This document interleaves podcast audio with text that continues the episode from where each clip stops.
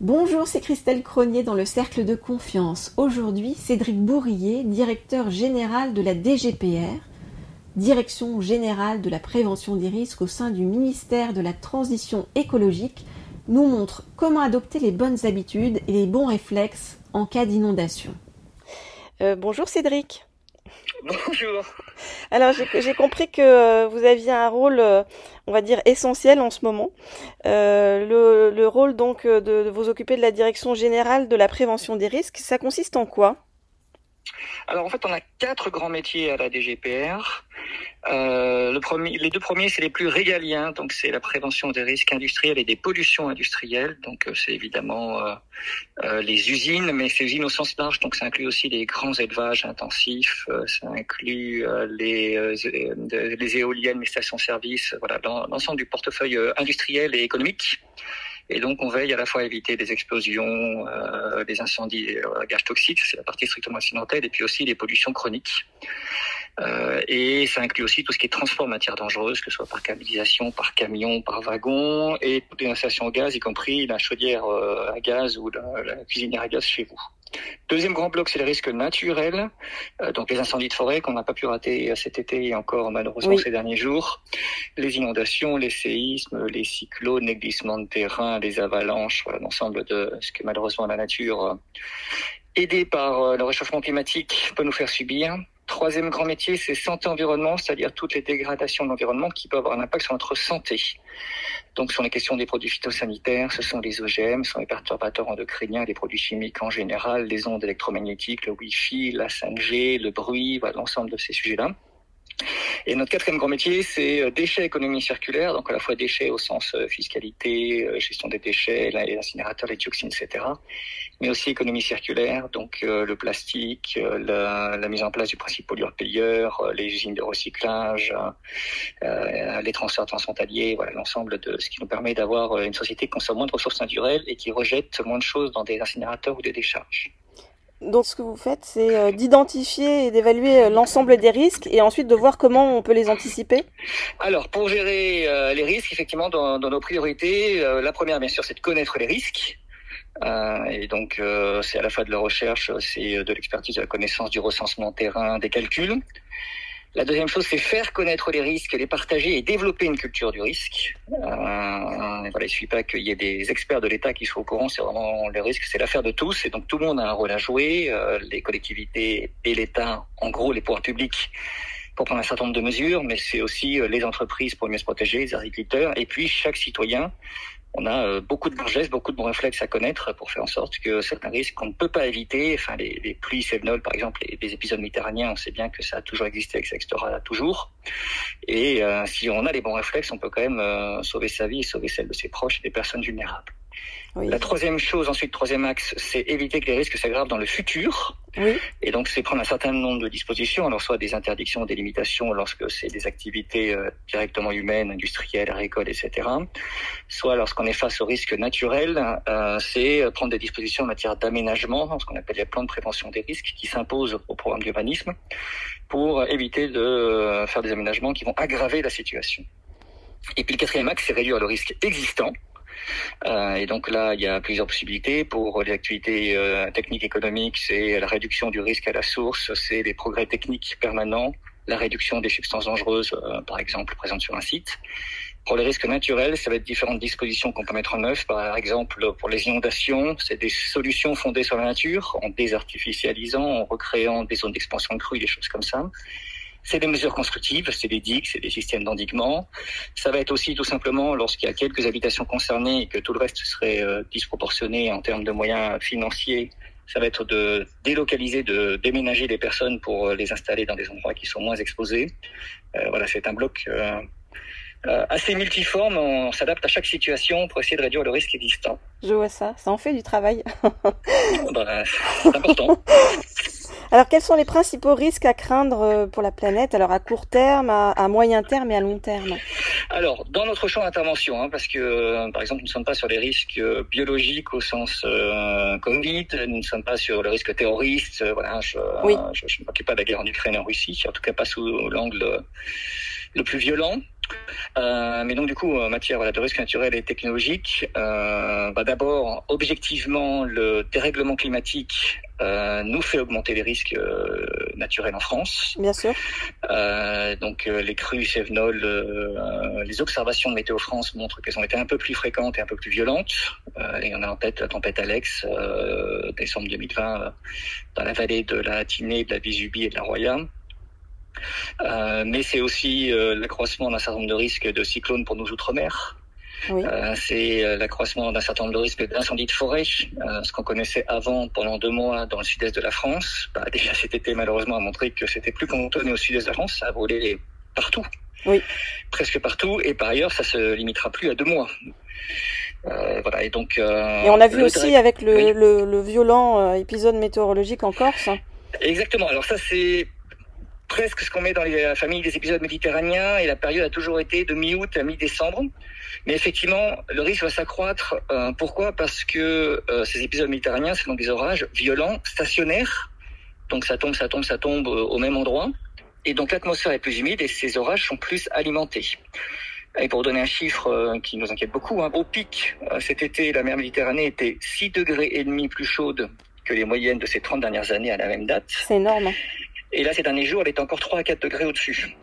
Mmh. Donc ça veut dire que cet automne, on est dans une configuration très critique euh, sur la violence des phénomènes méditerranéens. Si vraiment la météo crée des orages qui deviennent stationnaires, ils seront très fortement alimentés, les conséquences seront très fortes. Des inondations?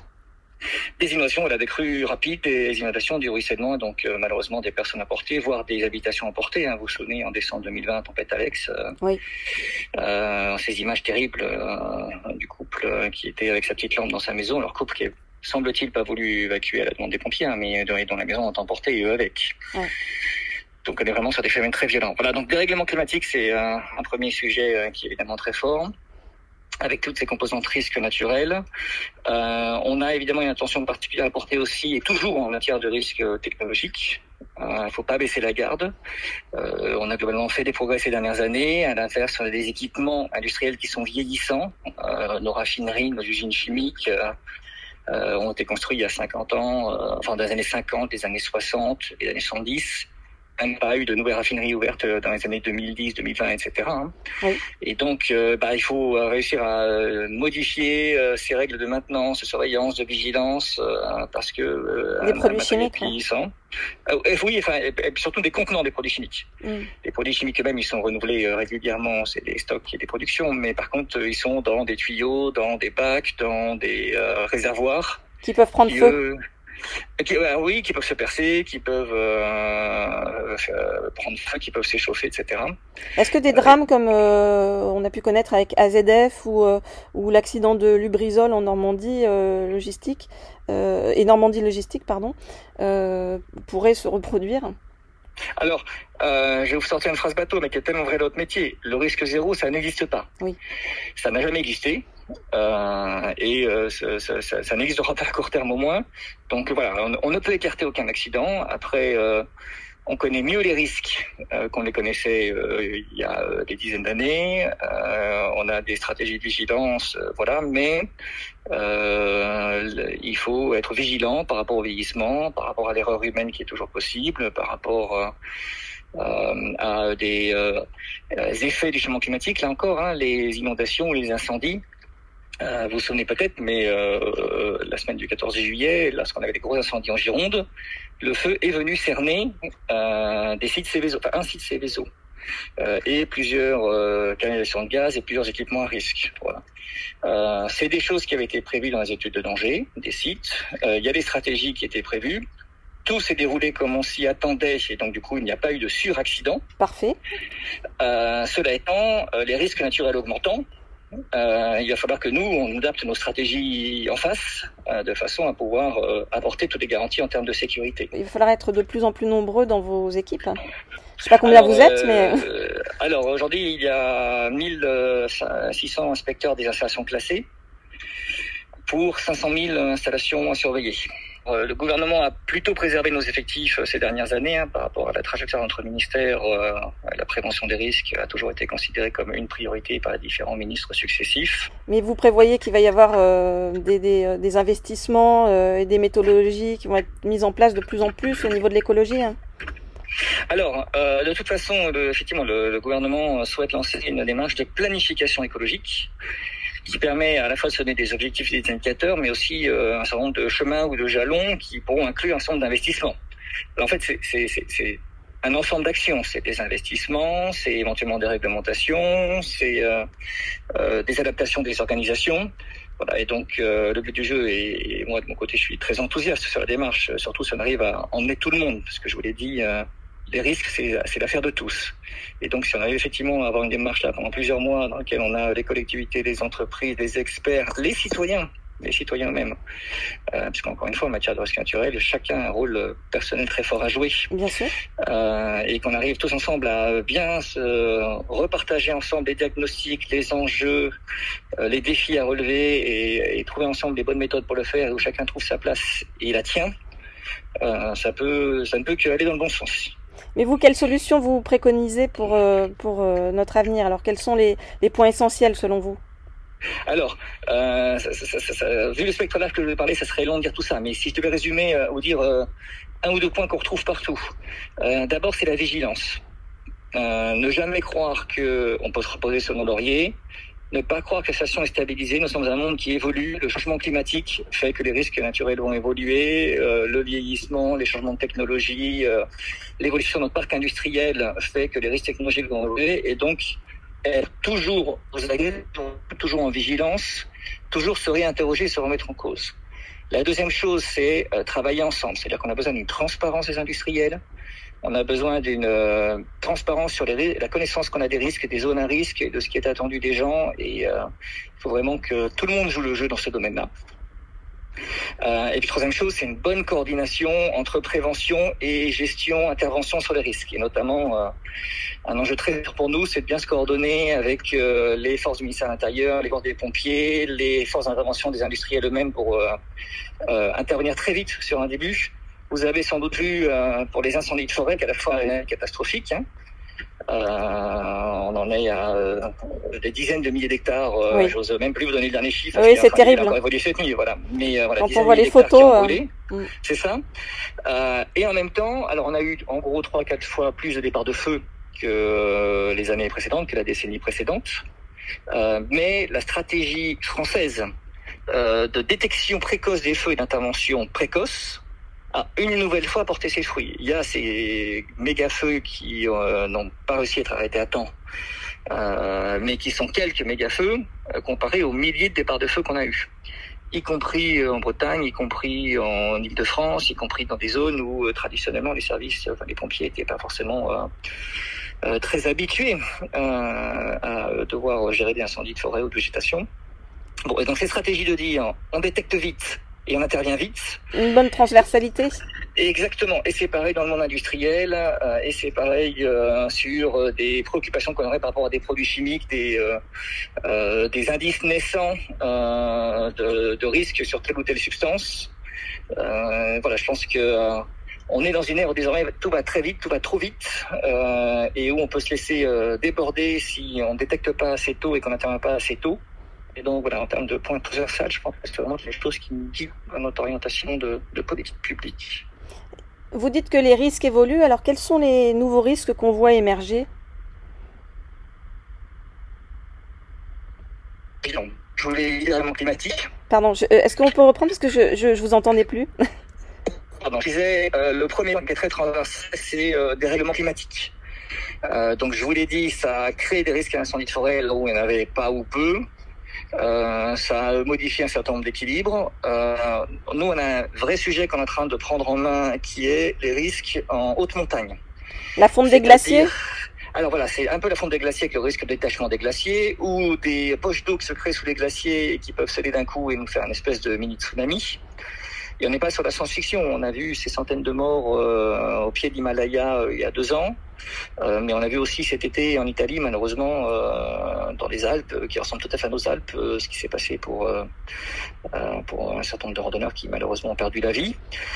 voilà. Et de manière générale, bah, l'isotherme zéro, c'est-à-dire l'altitude au-dessus de laquelle ça ne dégèle jamais est en train de remonter avec le réchauffement climatique et il y a des tas de choses qui étaient solidement tenues ensemble par le froid depuis des siècles et des siècles qui tout d'un coup vont se retrouver non tenues ensemble euh, et pouvoir générer des tas de choses en aval, euh, des laves torrentielles, des glissements de terrain, des avalanches un peu différentes, euh, des poches d'eau, des chutes de glaciers, etc.